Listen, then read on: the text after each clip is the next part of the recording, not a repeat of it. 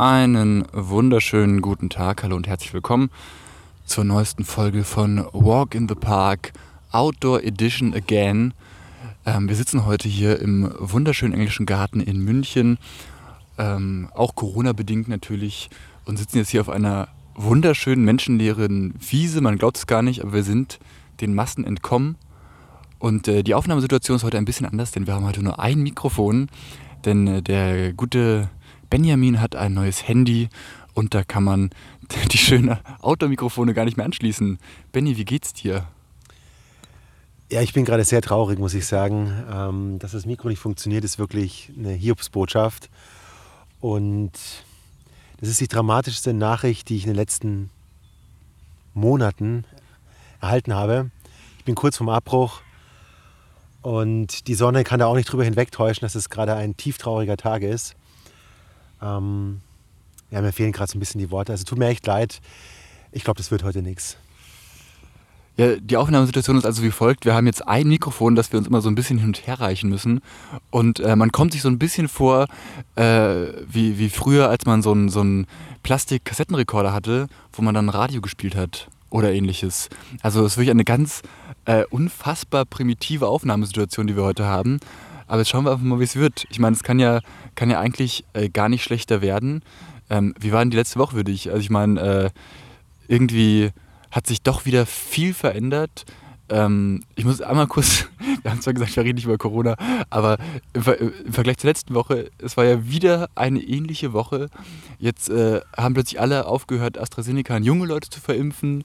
Äh, es, werden plötzlich nur noch Ältere geimpft. Also es ist ja wirklich äh, Wahnsinn all over again. Absolut, Wahnsinn all over again. Unterstrichen, drei Ausrufezeichen dahinter. Ich muss gestehen, ich habe aufgehört, die Corona-Maßnahmen, wenn ich sie mal diplomatisch noch so nennen möchte, zu lesen, weil es keine Ergebnisse gibt es macht keinen Sinn, sich darüber zu informieren, weil nichts Wirkliches entschieden wird. Oder bist du da anderer Meinung? Also ich, sagen wir mal so, ich glaube, alles in allem ist das Ganze relativ gut erforscht, um zu wissen, was man jetzt machen müsste als, als Privatperson irgendwie. Und das ist halt, ich hasse es, hasse es, es immer wieder zu sagen, Abstand halten, Masken tragen, so wenig wie möglich mit dem öffentlichen Nahverkehr zu fahren, wenn möglich Homeoffice. Also diese ganzen Maßnahmen sind ja irgendwie bekannt. Natürlich gibt es irgendwie neue wissenschaftliche Erkenntnisse. Ich habe irgendwie gerade eben noch das Coronavirus-Update von, von gestern gehört mit Herr Drosten. Äh, natürlich gibt es da neue Sachen. Ja? Und es gibt irgendwie fünf neue Mutationen, eine indische Doppelmutation, äh, eine brasilianische Mutation, die irgendwie eine Escape-Variante hat. Aber äh, ne, man kommt ja irgendwie gar nicht mehr hinterher. Was ich meinte, wir warten seit November darauf, dass endlich mal entschieden wird, so jetzt machen wir mal dicht ein paar Wochen. Vielleicht zwei oder drei. Das würde ja schon reichen, um die Welle zu brechen. Und das meine ich mit, es passiert einfach nichts. Es passiert einfach nichts. Es kommt nichts Neues dazu. Natürlich gibt es neue Entwicklungen und dann gibt es hier eine neue Mutante und dann gibt es da noch ein paar kleine minimale Veränderungen und man soll jetzt vielleicht aber wirklich, wirklich, wirklich, wirklich ins Homeoffice gehen und soll auch wirklich, wirklich den Abstand halten. Aber es wird ja nichts entschieden. Also wir warten seit November darauf, dass mal endlich ein Lockdown kommt. Zuerst Weihnachtsgeschäft, können wir nicht machen. Dann doch so halb zu. Dann nach Weihnachten, ja, eigentlich müssen wir doch wieder was öffnen und eigentlich darf man schon normal in die Arbeit gehen und ja, Schulen wieder auf und jetzt äh, eigentlich müsste man und eigentlich sollte man. Und ähm, ja, ist vielleicht zu simpel gedacht, aber ich warte mal auf eine, auf eine ernsthafte Entscheidung und auf eine große Entscheidung, die mal wirklich was verändert. Und darum sage ich, ich habe aufgehört, mich darüber zu informieren, weil es gibt nichts Neues zu verkünden. Diese Mini-Veränderungen und ja, jetzt, hier könnte man noch vielleicht da was Kleines verändern. Es ist mir einfach zu wenig und ich muss auch sagen, jetzt, äh, der Tag ist nämlich eigentlich total schön, nicht nur eigentlich, er ist wunderschön. Ich sitze hier in der Sonne mit dir, wir nehmen gerade einen Podcast auf, Englischer Garten Nordteil. Die Wiese ist leer, der nächste Mensch ist hier ungefähr 100 Meter entfernt ich habe hier die absolute Ruhe. Mir ist Corona gerade sowas von dermaßen scheißegal. Ähm, ich halte mich an die Regeln und ich kann eine schöne Zeit haben, auch ohne Corona. Und darum habe ich auch gemeint, hey Max, heute lass uns mal auf gar keinen Fall über Corona sprechen. Wir haben es mal wieder nicht geschafft, weil wir es einfach nicht hinbekommen. Wir kriegen es einfach nicht gebacken. Aber die Welt ist schön. Schau einfach mal nach draußen, schau in die Sonne, lass dir dein Hirn brutzeln und dann ist wieder alles gut. Ja, vielleicht äh, sollte man auch einfach mal ein bisschen zurückgucken und ich meine das ist jetzt überhaupt nicht Corona-mäßig. Wir feiern heute unser, unser 20-jähriges, was äh, irgendwie schön ist, muss ich sagen. Also wir haben 20 Folgen jetzt aufgenommen, das ist Folge Nummer 20 und ich habe äh, mir gestern mal so die, die ersten Folgen nicht angehört, so, so weit ging es dann noch nicht, aber mal so angeschaut, worüber wir da so geredet haben. Und es war am Anfang wirklich unfassbar viel Trump, US-Wahlen, was natürlich irgendwie klar war, weil es äh, da hauptsächlich darum ging, weil das eben der Zeitpunkt der Wahl war.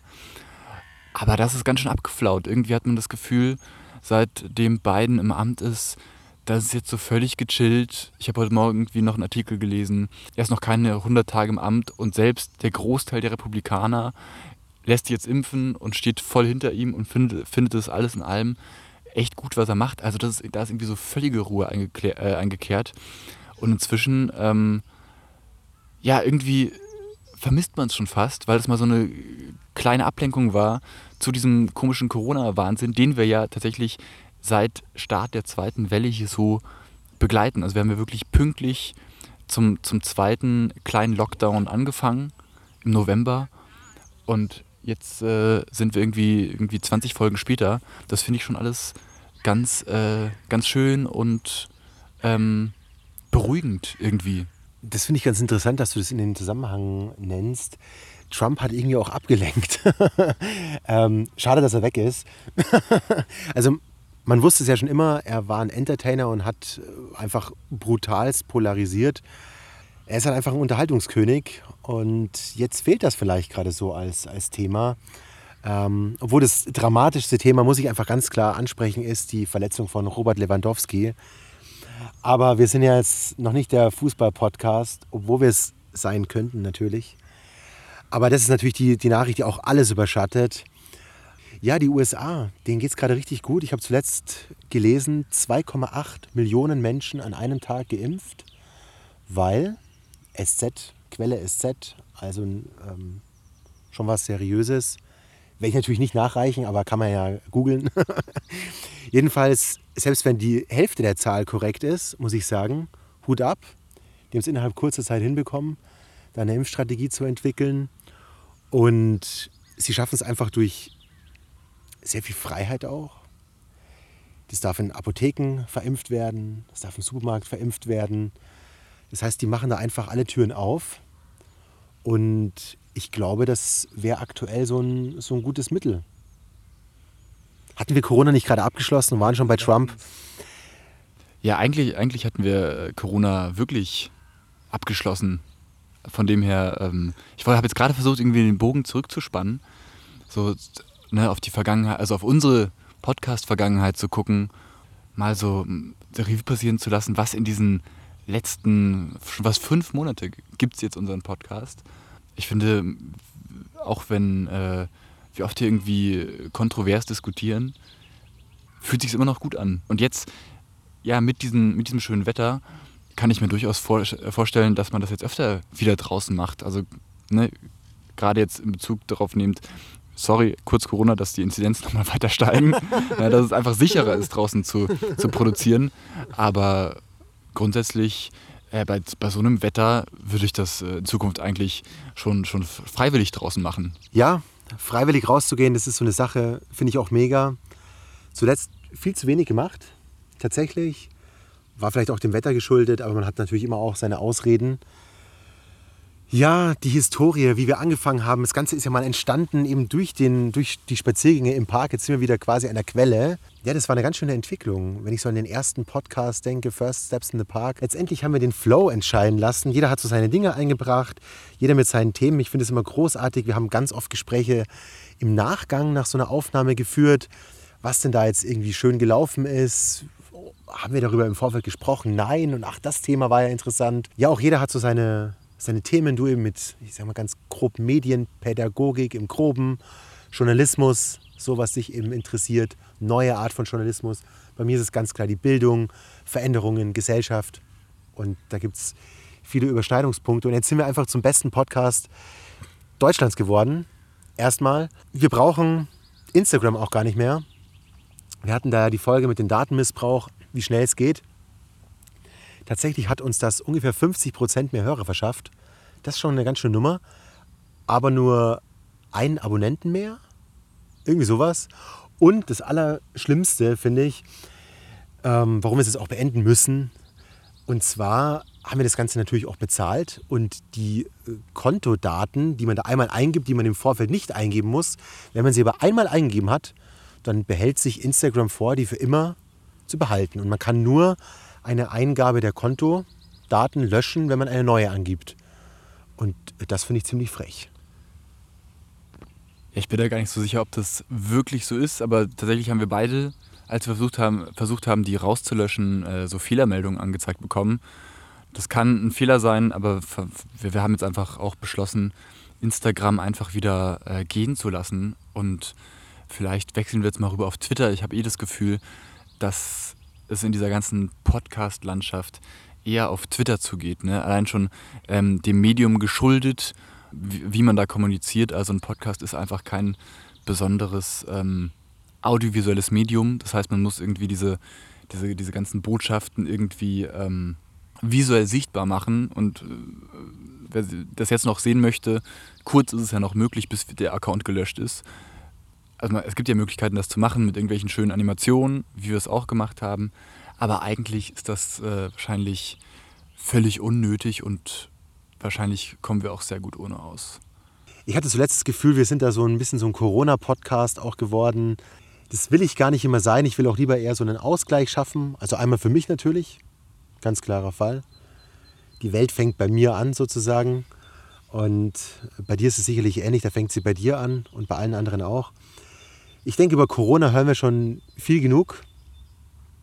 Ähm, wir haben auch wir haben viele andere Themen, gesellschaftliche Themen, die wir so besprechen, von denen man auch manchmal gar nicht so viel mitbekommt, weil es immer auf Corona bezieht. Ich denke, da, da liegt die Zukunft. Ähm, ich habe da zuletzt an meine Dozentin gedacht.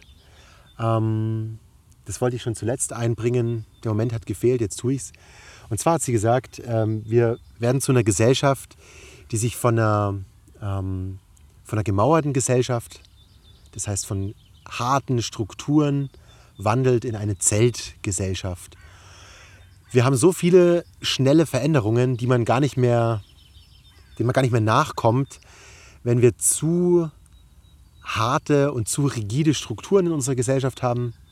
Sieht man zum Beispiel jetzt an der Pandemie, da müsste man einfach mal schnell reagieren und unkompliziert reagieren. Und man ist verhaftet in bürokratischen Strukturen und darüber würde ich gerne mit dir in der nächsten Zukunft sprechen. Da ist vielleicht auch, auch dein Thema, Max, dein Thema, der Journalismus, als fünfte Staatsgewalt vierte. oder als vierte Staatsgewalt. Ja, man könnte sagen, die ähm, Presse ist insgesamt die vierte und so ein Podcast ist dann vielleicht nochmal die fünfte. Das heißt also mehr als die Presse.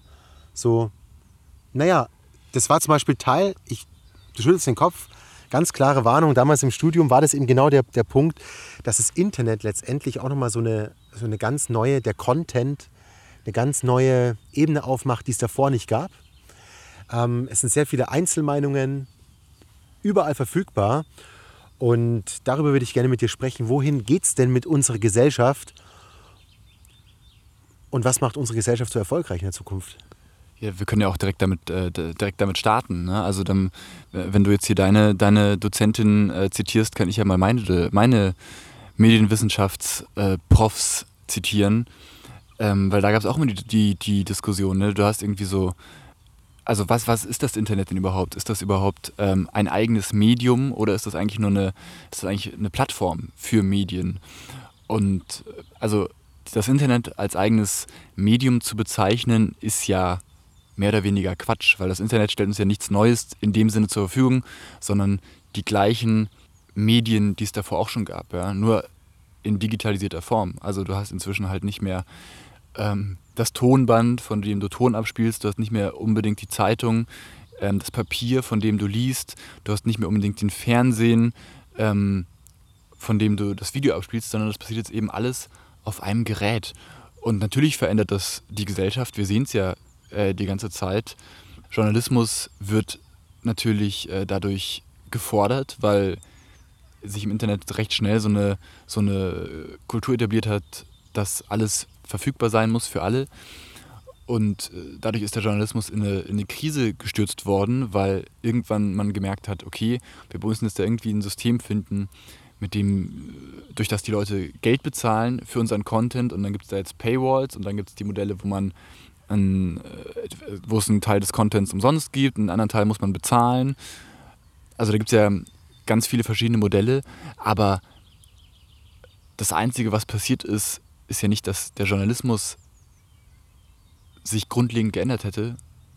Ernstzunehmende Journalisten arbeiten immer noch nach den gleichen journalistischen Prinzipien, halten sich hier in Deutschland an den Pressekodex.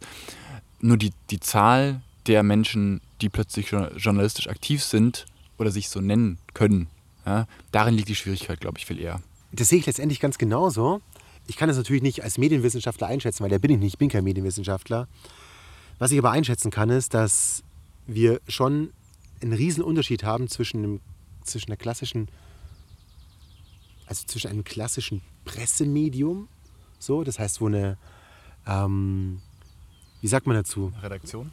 Das ist eine Redaktion zusammen, die wählt Themen aus, die, die äh, recherchiert ist nach ähm, fachmännischen Kriterien, so, die wissen, wie das geht. Und im Internet nimmt eben schon zu die Zahl der Einzelmeinungen, die Zahl der extremen Meinungen, die Zahl der, Ver, Ver, ähm, oder was soll ich sagen, der Zugang zu irgendwelchen Theorien, mal ganz platt gesprochen. Wenn ich mich vor 25 Jahren organisieren wollte oder meine Meinung kundtun wollte, dann war das sehr, sehr, sehr begrenzt möglich. Und das eben jetzt anders. Auch wir zum Beispiel machen einfach einen Podcast. Wir sitzen hier im englischen Garten und schicken unseren Podcast quasi raus in die Welt. Das war vor 25 Jahren einfach, sorry, auch wenn man da noch so viel sagen kann, ja, es wäre theoretisch, es war nicht möglich. So, und, das, und das ist eben das Neue daran, ähm, dass auch darüber diskutiert werden kann. Auch zum Beispiel die SZ, oder das ist halt die, die einzige große Zeitung, die ich, äh, die ich lese, ähm, die haben auch Leserbeiträge. Das heißt, selbst diese Artikel werden diskutiert. Das gab es 25 Jahren auch nicht. Da gab es vielleicht mal ein paar Leserzusendungen, die wurden aber ausgewählt und von der Redaktion dann auch gedruckt. Das heißt, man, man hat einen viel, viel größeren Austausch. Und das ist nun schon schon nochmal eine ganz neue Qualität, die wir nicht erst seit gestern haben, aber seit ein paar Jahren erst, dass wir einen massiven Austausch über Themen haben, den es davor einfach nicht gab. Und das verändert die Gesellschaft auch massiv, weil jeder quasi seine Meinung kundtun kann und weil viel mehr, viel mehr Seiten beleuchtet werden. Und das ist eine viel, viel stärkere Kontrolle auch unserer Demokratie letztendlich. Ja, da, da, da, steigst du jetzt ganz, ganz tief ein in Kommunikation über Massenmedien. Ne? Da gibt es ein ganz äh, tolles Modell von Gerhard Maletzke, wo quasi so ganz schematisch dargestellt ist, wie Kommunikation der Massenmedien funktioniert. Ähm, das kann ich gerne mal verlinken. Ich würde mir das lieber nochmal in Ruhe angucken. Ich habe zwar darüber, darüber zwar mal Klausuren geschrieben und so, bin aber in dem Thema jetzt natürlich so spontan auch nicht äh, mehr so drin. Aber man muss ja erstmal unterscheiden zwischen den verschiedenen Arten der Medien. Ja? Also es gibt Primärmedien, Sekundärmedien und Tertiärmedien. Genau, also das eine ist eine Zeitung, ne? du brauchst Technik, um es herzustellen, aber du brauchst keine Technik, um es zu rezipieren. Ja? Also nur der Sender der Botschaft braucht Technik. Dann gibt es das Sekundärmedium, zum Beispiel ein Fernseher. Ne? Das heißt, der Produzent, der, also der, der Sender braucht ein Medium, um das herzustellen und der Empfänger braucht auch ein Medium, um es zu, äh, zu empfangen. Ne? Also ist auf beiden Seiten technischer Einsatz gefordert, um die Botschaft entschlüsseln zu können, ja? wie beim Fernsehen zum Beispiel. Und dann hast du so Tertiärmedien und da spielt eben dieses Internet so eine ganz große Rolle. Da wird dann eben, da gibt es keinen eindeutigen Sender und Empfänger mehr. Ja? Auch wenn wir das immer so sehen, wir gehen auf YouTube, wir schauen uns eine Sendung an und kommentieren was darunter, ja, dann gibt es immer noch so eine gewisse asymmetrische Machtposition, möchte ich mal sagen. Aber das kann durchs Internet ja aufgehe äh, aufgehebelt werden. Ne? Das heißt, es gibt dieses, dieses Monopol für, für Reichweite nicht mehr, was es früher gab. Ne? Für was du früher einen riesigen Produktionsaufwand gebraucht hast. Ähm, das kannst du heute eben auch zu Hause in deinem Schlafzimmer machen. Ja? Und dann ist die Frage, wie du das Ganze nutzt. Aber jeder kann eben sofort zum Sender und Empfänger werden. Und das sehen wir ja auf, YouTube tagtäglich. Äh, jemand macht ein Video und dann gibt es darauf ganz viele Reaction-Videos, ja, die das Ganze dann entweder live schauen, irgendwie beurteilen, nach welchen Kriterien auch immer. Und das, ja, man könnte sagen, es macht es demokratischer. Ich bin mir da nicht so ganz sicher, weil auch da gibt es dann eben wieder diese Verschiebung ähm, von den Leuten, die besonders gerne provozieren zum Beispiel, die dann dadurch besonders viele Follower anziehen und dadurch verschiebt sich ja dann diese, diese ähm, die Qualität vielleicht wieder. Verstehst du, was ich meine? Ich denke, ich verstehe schon, was du meinst. Ich sehe auch die Gefahr, haben wir, glaube ich, auch schon sehr oft in einem Podcast gehabt, wo die Gefahren darin zu finden sind. Ich denke, das sind noch die letzten Züge aus dieser, ich sage es mal, älteren, älteren Generation, zu der wir vielleicht auch noch gehören. Das sind diese ich meine, wir sind die Generation ähm, y. y. Genau, das sind die zwischen so ja, irgendwie Mitte der 80er bis Mitte der 90er oder Ende der 90er Geborenen. Das sind die, für die das gerade alles noch so neu war. Die eben nicht damit als Kinder groß geworden sind, mit diesen unfassbaren Datenmengen, ähm, die da auch noch die Gefahr drin sehen. Ich glaube, dass sich die Nachfolgegenerationen darüber gar keine Gedanken machen werden. Ich denke, es wird zum State of the Art werden, dass wir Dinge viel breiter diskutieren und in einer viel breiteren Öffentlichkeit wenn Themen zugänglich sind, da wird es einfach hingehen. Und ja, die Gefahren sind da. Und da komme ich wieder zu meinem Thema. Das musst du eben genau in der Schule beibringen. Wie kannst du das unterscheiden? Und eben nicht der YouTuber, der am meisten ausflippt und am größten spinnt, dass du dir den anschaust, klar, das kannst du mal machen, um dich zu unterhalten, aber am Ende des Tages kommt es halt eben darauf nicht. Und dann gibt es eben auch Leute, ich habe die jetzt nicht erforscht, aber diese Mai Lin oder wie, wie heißt die Mai? Mai Ti Nguyen Kim. Genau die, die spricht vermutlich sehr viele Junge an. Und die ist Wissenschaftlerin. Die schafft es aber auch, das Ganze gut zu produzieren. Die hat eine angenehme Art, so sagen wir, komplexe, schwierige Themen auf den Punkt zu bringen, das anschaulich zu erklären. Und da wird es einfach hingehen. Und daran werden wir uns gewöhnen müssen. Und da muss man einfach ganz, ganz früh ansetzen. Und das tun wir, das tun wir immer noch nicht. Kinder sollen immer noch aus Büchern lernen. Es wäre natürlich schön, wenn sie es weiter tun. So, das ist natürlich ein Qualitätsmedium schon mal an sich. Aber selbst da gibt es Mist. Ähm, die Gefahr ist natürlich bei weitem nicht so groß, weil ein Buch publizierst du nicht einfach mal so schnell und kommt nicht einfach in die, Bi in die Bibliothek. Das ist vollkommen klar. Aber die Welt verändert sich und Wissen steckt unfassbar vieles im Internet. Wikipedia, ein Dozent von mir hat es mal wunderbar äh, schön gesagt, auf Wikipedia steht wesentlich weniger Scheiß als das, was ihm die Studenten so vorlegen, die aber schön aus ähm, Büchern zitieren. Das muss man einfach so sagen. Ähm, dahin wird es gehen und daran muss man sich gewöhnen. Man muss sich eben, man muss den Kindern klar machen, was kannst du dir anschauen, was ist Unterhaltung. Und das muss aus einem selbst kommen. So, das, das muss man selbst einschätzen können und einschätzen lernen, ja, dann sind auch die Gefahren minimiert. Ja, also das, das, das wahnsinnig Schöne am Internet und das wahnsinnig Gefährliche ist ja, also es gibt ja, es gibt ja kein grundsätzliches Gut oder Schlecht daran. Ne?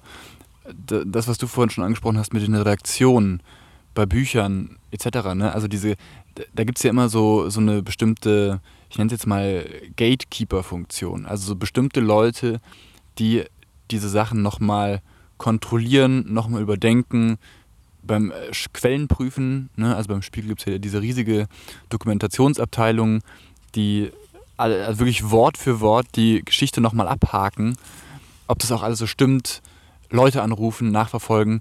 Und das ist halt bei, bei diesen ganzen neuen Medien nicht immer so der Fall. Klar kannst du, wenn du ein Buch schreibst, hast, äh, hast du deinen Lektor ne, und da vielleicht auch nochmal ähm, eine Dokumentationsabteilung, die das auch nochmal so checken und die Quellen prüfen und die Texte irgendwie nochmal schön die, äh, umstellen, damit es alles besser klingt. Aber deswegen verteidige ich auch immer so gerne das gedruckte Buch, weil es da diese, diese Gatekeeper-Funktion meistens noch gibt. Ja, im Vergleich zu irgendwelchen E-Books, ja, die ja inzwischen auch jeder veröffentlichen kann. Und da gibt es dann diese Gatekeeper-Funktion eben nicht mehr. Ganz kurzer Einwurf bei Gatekeeper-Funktion. Klingt einerseits super. Auf der anderen Seite, wer sitzt da? Wir haben einen Fernsehrat, der durchzogen ist von Unions- und SPD-Politikern.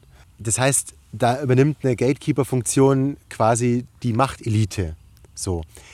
Ganz bewusst natürlich, Max. Ich sehe schon wieder an deiner Reaktion, ganz klarer Fall. Ich meine, ich überspitze ja natürlich auch.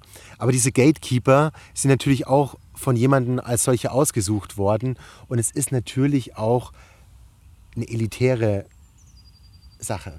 Das hat eine elitäre Funktion und es hat eine Machterhaltungsfunktion. Immer, wenn du sowas einführst. Und darum liegt ja letztendlich auch diese große Freiheit und auch dieses große Neue, sage ich jetzt einfach mal so, ähm, die innovative Kraft in der Vielzahl an kreativen Ideen, anderen Sichtweisen. Und es liegt dann eben am Einzelnen zu prüfen, was kann ich annehmen, was ist gut fundiert und was ist einfach Unsinn, was könnte man nochmal nachrecherchieren. Und darum geht es.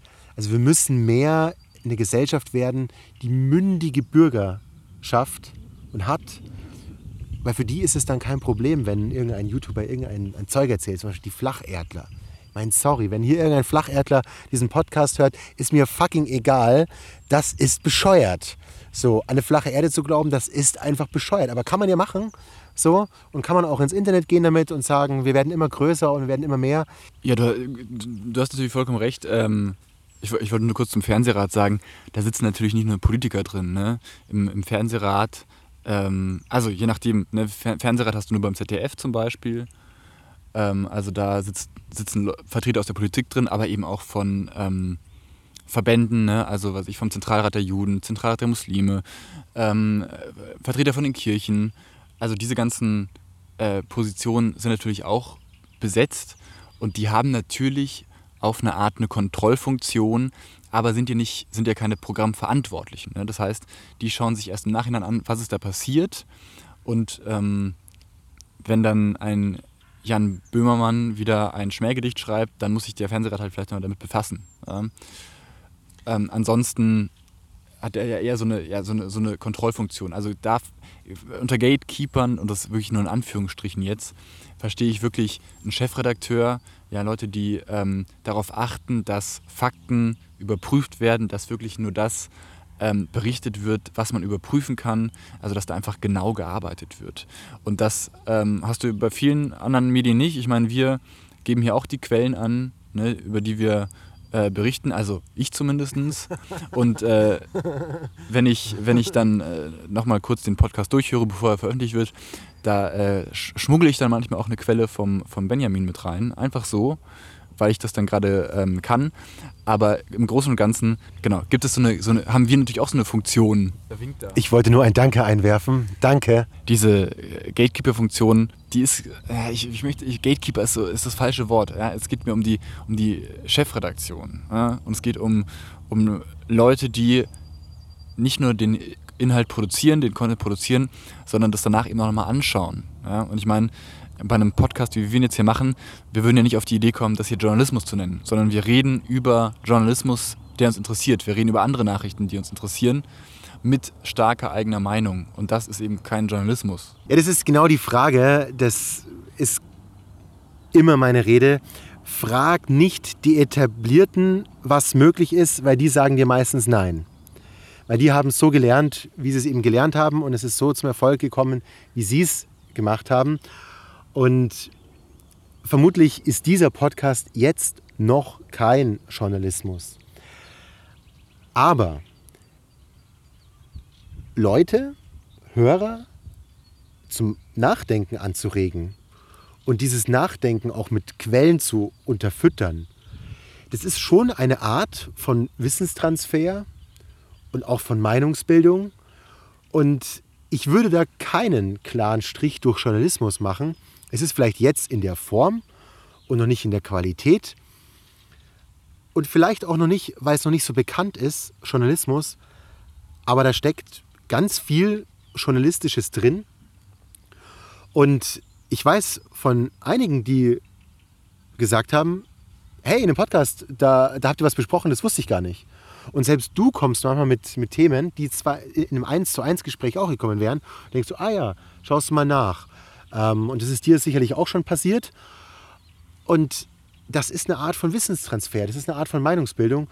Und dann nennen wir es halt jetzt noch nicht Journalismus, aber eine ziemlich geile Sache, die wir hier betreiben und die auch echt nicht uninteressant ist.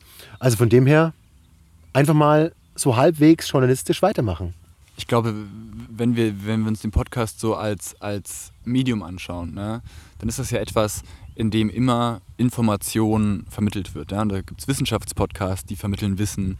Es gibt äh, Fernsehpodcasts, die über Serien sprechen. Da geht es immer um irgendeine Weitergabe von, von Wissensvermittlung. Und deswegen hast du vollkommen recht, wenn du sagst, es findet jetzt noch kein Journalismus statt, ja? obwohl man eventuell diese, diese Datenmissbrauchsfolge als versuchter Journalismus begreifbar machen könnte. Da haben wir nämlich nicht selber recherchiert, also wir haben selber recherchiert, aber wir haben nicht selber Neues geschaffen, ne, sondern wir haben was ähm, rezipiert und wir haben es dann republiziert mit unseren, in unseren eigenen Worten ja, und haben es ganz mit einem Experiment verknüpft, ob das denn so funktioniert. Da, es gibt sicherlich äh, Leute, die das schon als Journalismus bezeichnen, äh, bezeichnen würden.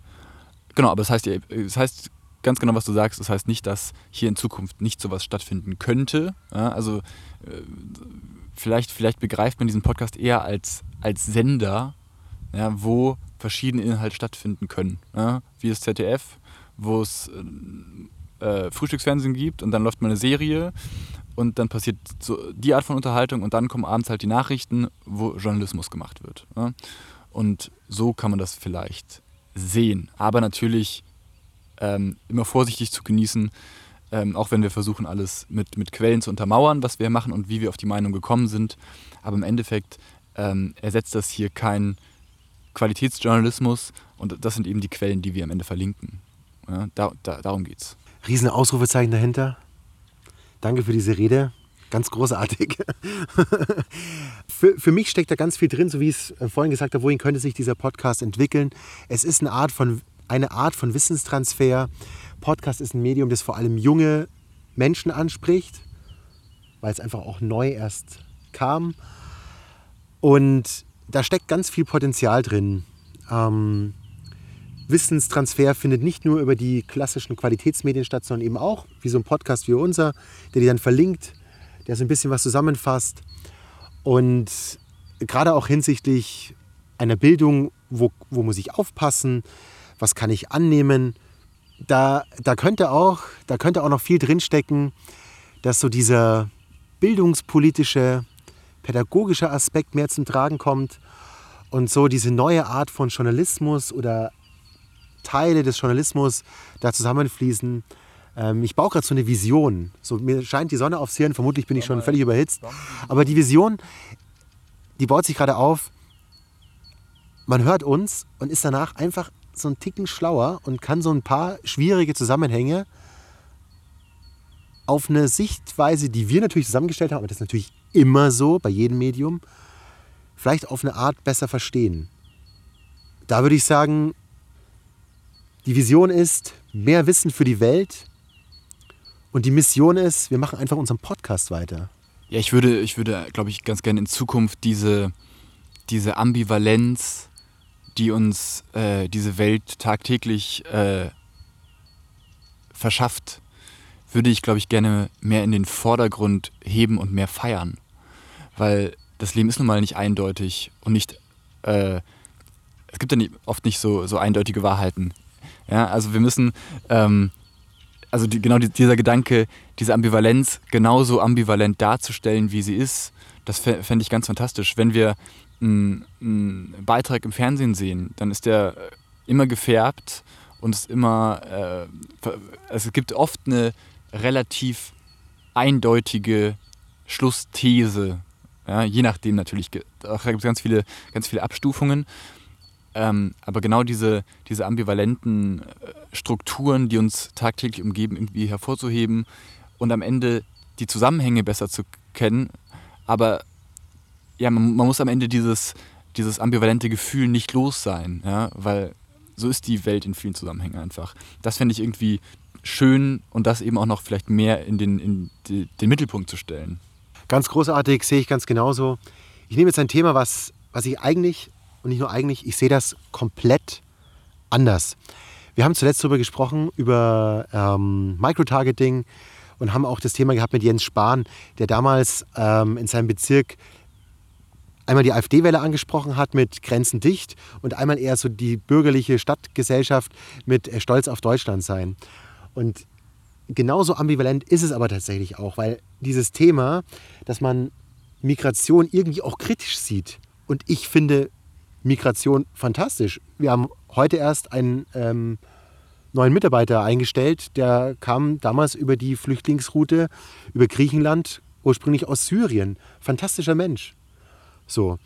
Also für mich ist es gar kein Thema an sich und ich heiße die willkommen, aber ich verstehe, dass man es anders sehen kann. Und ich verstehe, dass man einmal die Bevölkerung so ansprechen kann, wenn die sagen, naja, Stolz auf Deutschland heißt halt vielleicht, da kommen viele aus einer anderen Kultur, das verändert unsere Kultur, dann nehme ich die bei ihrer Angst.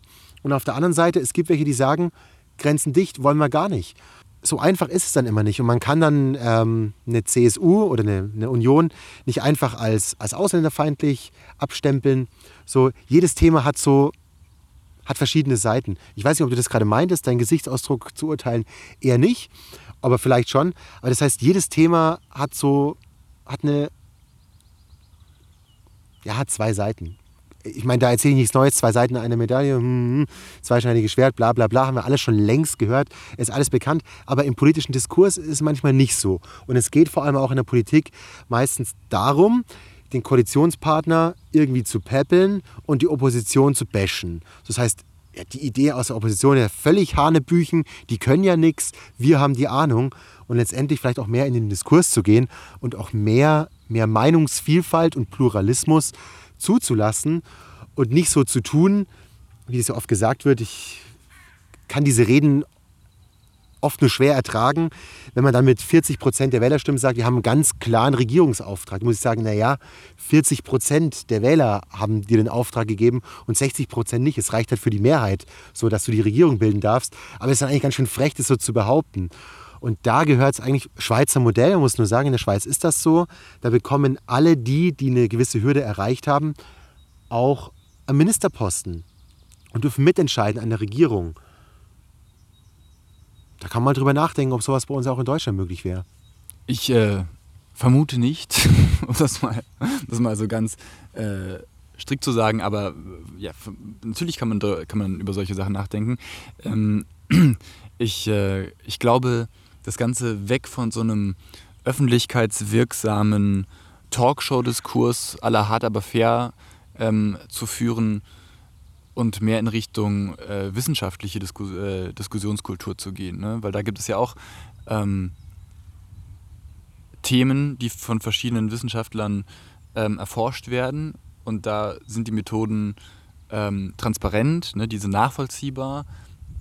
Da musst du sauber arbeiten, damit deine Experimente, wenn es jetzt um Naturwissenschaften geht, dass, man, dass die nachvollziehbar sind und replizierbar sind.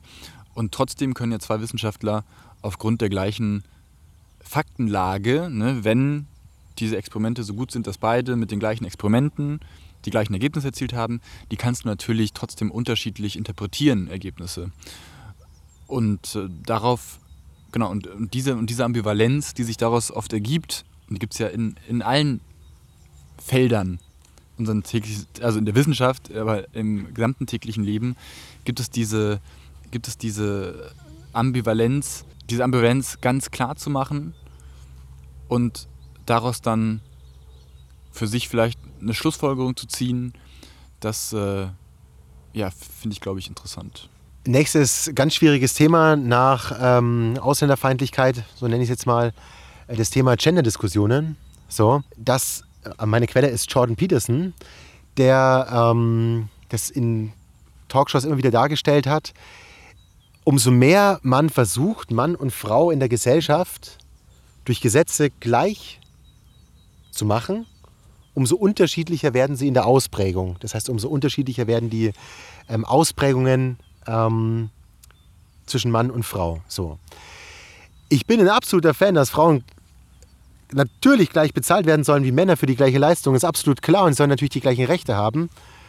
Nur das, was er feststellt, Gesellschaften die mehr dafür tun, das sind vor allem die skandinavischen Länder, die quasi eine absolut fast Gleichberechtigung haben, so nach heutigem Stand, die weisen in den Charaktereigenschaften zwischen Männern und Frauen die größten Unterschiede auf.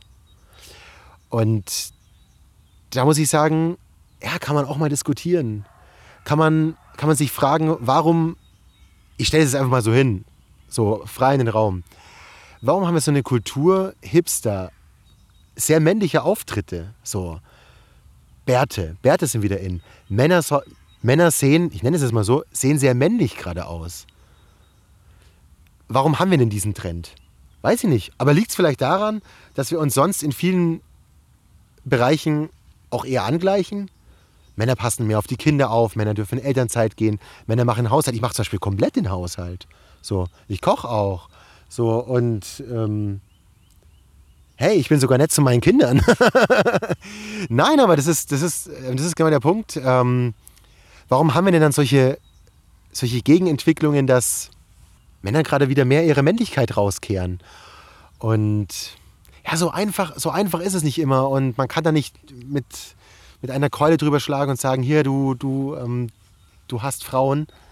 Und ich würde nicht Friedrich Merz hören, so, weil der, der hasst Frauen nun mal offensichtlich und würde die gerne alle wieder unterdrücken. Darum geht es nicht, sondern es geht um, mehr um diesen offenen Diskurs. Wohin entwickelt sich denn die Gesellschaft und wozu führt denn so eine Gender-Diskussion? Ich habe die Antwort jetzt noch nicht parat.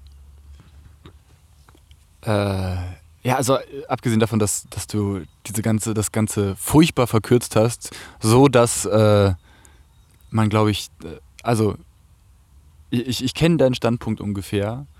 Deswegen äh, könnte ich mir vorstellen, dass das Ganze ein bisschen falsch rüberkam, gerade für die Hörer. Wenn, wenn Jordan Peterson das sagt, dann muss man natürlich auch erstmal Jordan Peterson in den Kontext einordnen.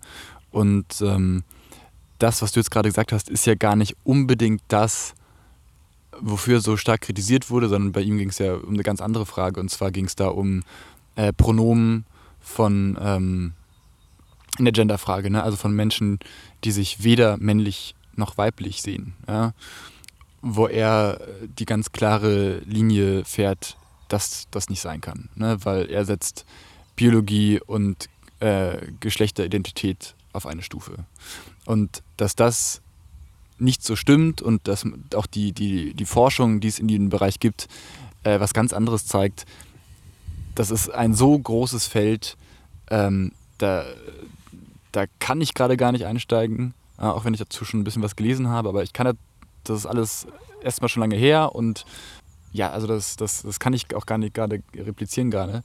Von dem her ähm, finde ich, find ich das Beispiel gerade ein bisschen ähm, schwierig, was du da gerade gebracht hast, um es mal so zu sagen.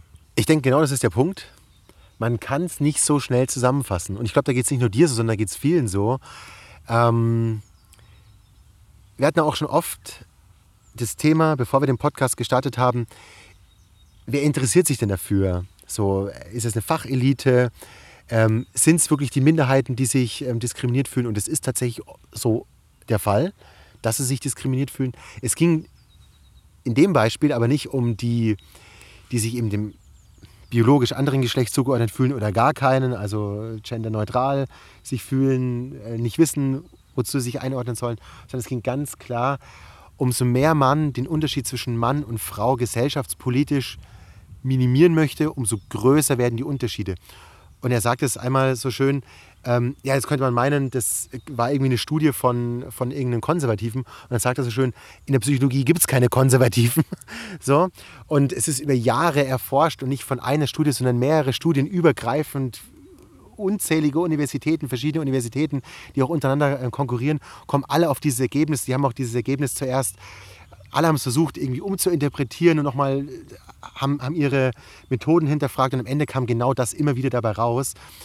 Darum ging es. Und was vielleicht falsch rüberkam, ähm, wir führen halt eine Diskussion, es, es passiert sehr schnell in unserer Gesellschaft, eine Diskussion sehr schnell dann in eine Richtung zu führen. Und die Scheuklappen werden dann schon auch sehr eng. Die sind manchmal zu Recht eng, so, aber in vielerlei Hinsicht eben nicht. Und dann darf man, oder dann wird es schwer, einen offenen Diskurs zu führen. Und es ging ja letztendlich nur um Ambivalenz. Dieses Thema Gender Studies ist eben nicht so eindeutig. Gerechtigkeit kommt durch viele gleiche Möglichkeiten, sondern Mann und Frau sind vielleicht auch unterschiedlich oder die Diversen sind unterschiedlich.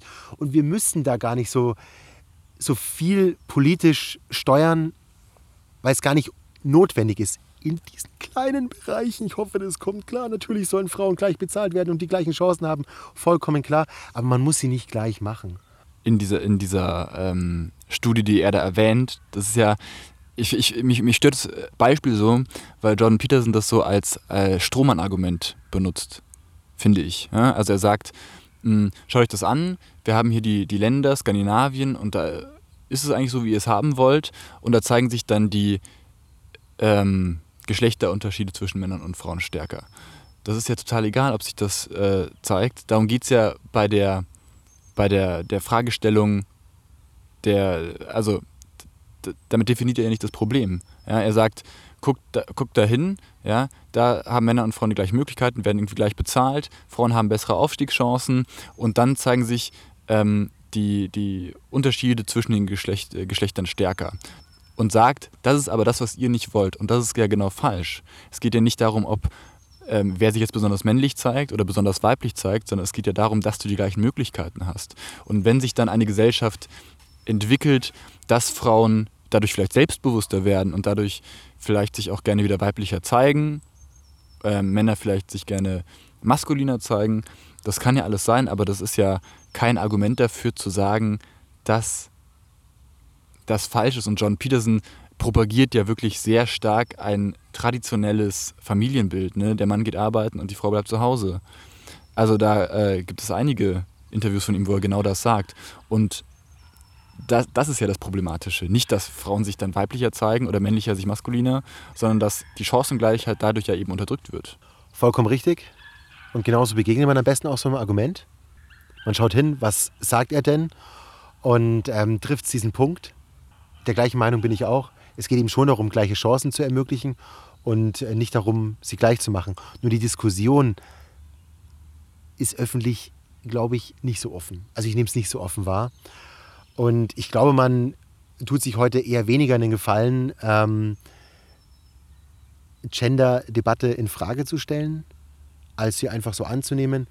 Und ähm, das ist der Punkt, den ich an, ansprechen wollte. Und darum geht es mir auch so ein Argument, Max, wie du es gerade bringst, habe ich jetzt so nicht gelesen bislang. Das ist genau der Punkt, den ich meine. Lass du das mal offen diskutieren. Du nennst es Strohmann-Argument. So einfach offen damit umzugehen. Da gibt es eine Studie, das heißt, die Unterschiede werden vielleicht wieder größer, aber es geht um diese Sache. Und da liegt das Problem, dass wir da eine offene Diskussion haben. Das fände ich eigentlich sehr angenehm also deswegen, deswegen fand ich dieses Beispiel gerade nicht so gut wie jetzt bei anderen Sachen zum Beispiel, ja, weil Jordan Peterson einfach ein sehr streitbarer Charakter ist. Und ich finde ihn wahnsinnig unterhaltsam und gut. Früher fand ich ihn tatsächlich noch ein bisschen unterhaltsamer als jetzt gerade aktuell, weil ähm, er gerade wirklich sich sehr zurückgenommen hat und äh, einfach nicht mehr so viel Fun, Fun macht. ist, ist aber so. Ich habe also John Peterson kann ich mir wunderbar äh, auf einer unterhalterischen Ebene anschauen, der unfassbar gut ähm, rhetorisch ist und der äh, viele Sachen als klinischer Psychiater wahnsinnig gut ähm, erklären und darstellen kann. Ja, als Uniprofessor ähm, weiß, wie man gute Vorträge hält, etc. Und er, er spricht ja reelle Probleme an. Ja? Nur ähm, eine wachsende Einsamkeit der Männer darauf zurückzuführen, dass Frauen jetzt unabhängiger sind und nicht mehr darauf angewiesen sind, mit jemandem zu schlafen und um dadurch finanziell abgesichert zu sein und dadurch, da, äh, dadurch abzuleiten, dass das Patriarchat am besten aufrechterhalten ähm, werden sollte, was er ja wirklich völlig überspitzt gesagt, damit fordert, ähm, das ist halt völlig, völlig hirnrissig. Und deswegen fand ich dieses Beispiel jetzt nicht so passend. Ich höre einfach viel lieber Jordan Peterson mal, so als andere Meinung. als dass ich mir eine Bundestagsdebatte dazu anhöre und lauter vorgefertigte politische Reden letztendlich höre, die nur darum gehen, das, das eigene Parteiprogramm zu pushen und äh, besser gewählt zu werden oder von mehr Leuten gewählt zu werden. Und da kriege ich einfach das Kotzen. Und dann höre ich lieber mal jemanden an, der vielleicht ein bisschen polarisiert und ich, ich gehe mit manchen Dingen auch gar nicht einher. Aber auch wieder ein Paradebeispiel. Ich weiß auch gar nicht, ob Jordan Peterson die, diese, dieses Modell mit Patriarchat, also das ist bei mir nicht so angekommen. So. Er sagt zum Beispiel, in einer Ehe geht es den Kindern oder in einem eheähnlichen Verhältnis, so, also, mein, also zwei Partner, die zusammenbleiben, geht es den Kindern besser und eine Scheidung ist für Kinder immer schlecht. Man fragt aber bei einer Scheidung nicht die Kinder. Ist natürlich total polarisierend und äh, total verrückt, dass man, oder vielleicht ist es gar nicht so verrückt, aber es ist erstmal wenig oder schlecht vorstellbar, fünf, sechs oder siebenjährige Kinder zu fragen, äh, was die denn wollen. Aber die werden vollkommen außen vor gelassen. Vollkommen außen vor gelassen. Und für die, die es am meisten betrifft, so, das sind die Kinder, weil sie den größeren Schaden davon tragen. Und die fragt man aber gar nicht. So, und er sagt einfach, für die Kinder wäre es besser. Das, so, und ich sage es nochmal, mir geht es nicht um ein einzelnes Argument von Jordan Peterson und mir geht es auch nicht darum, jetzt zu sagen, Gender Studies, was soll das denn? Wir brauchen das noch deutlicher, als es gerade stattfindet und viel intensiver. Und es müsste viel mehr Gesetze dafür geben, die ähm, vor allem auch Alleinerziehende, die Frauen stärken. Und es tun sie absolut nicht. Aber der Diskurs darf eben nicht einseitig geführt werden oder nicht zu sehr in die eine Richtung, weil dann passiert nämlich genau das, dass ein viel größerer Gegenpol entsteht. Und so ein Gegenpol ist dann die AfD. Die Pfeifen. Ja, sehr guter Punkt, sehr guter Punkt. ähm, ich schau mal kurz auf die Uhr. Ich würde sagen, irgendwie äh, sind wir heute schön abgedriftet, weg von, weg von Corona äh, hin zu mehr Gelassenheit und ähm, Gender Studies und Journalismus, zu Weltverbesserung allgemein, wie es in Zukunft aussehen könnte. Wir genießen jetzt noch ein bisschen die Nachmittagssonne, wünschen euch frohe Ostern, schönen Karfreitag und ähm, bis bald. Tschüss.